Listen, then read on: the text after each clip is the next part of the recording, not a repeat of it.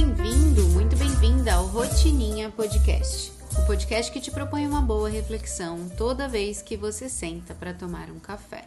Muitíssimo bom dia, senhoras e senhores, e vamos para mais um papo daqueles em que sou eu e você.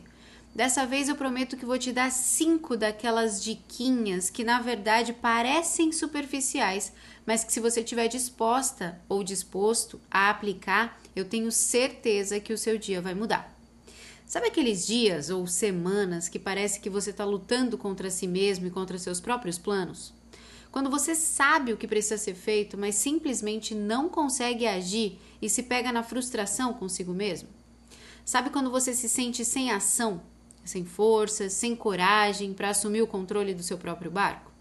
Pois bem, Nessa conversa rapidinha, tem uma série de atitudes que você pode fazer agora para começar a se movimentar e sair da zona da improdutividade.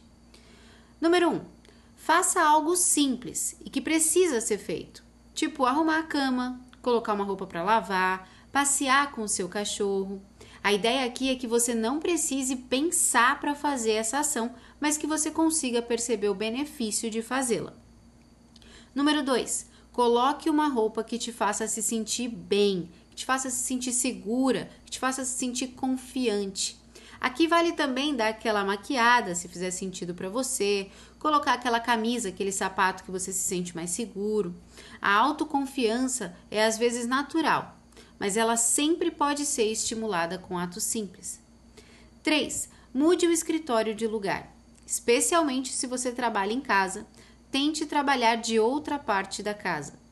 Tem dias que a gente deixa a mesa em que a gente sempre trabalha de lado e a gente desce para o térreo aqui do nosso prédio para variar o espaço. Parece que a nossa mente dá aquela arejada e só de mudar de lugar isso já faz toda a diferença.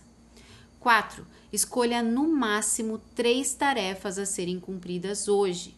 Escreva-as à mão e sendo o mais específico possível. Por exemplo, ao invés de escrever fazer post Instagram, escreva publicar uma reflexão impactante ou transformadora para a minha audiência do Instagram, em formato de vídeo ou de post ou de reels, etc.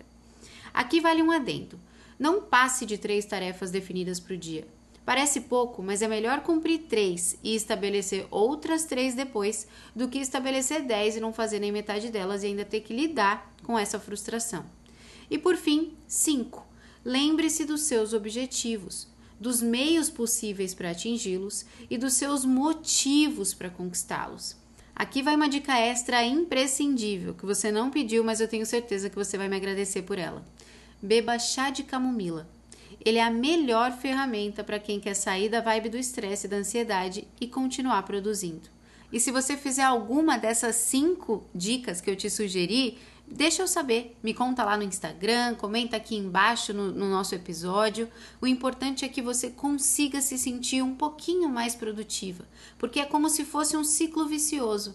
Eu, eu produzo num processo simples, eu passo a me sentir mais confiante para produzir mais, eu produzo mais e isso vai crescendo a cada dia. Muito obrigada por ter me ouvido até aqui. Tenha um dia muito produtivo. Até amanhã. Tchau.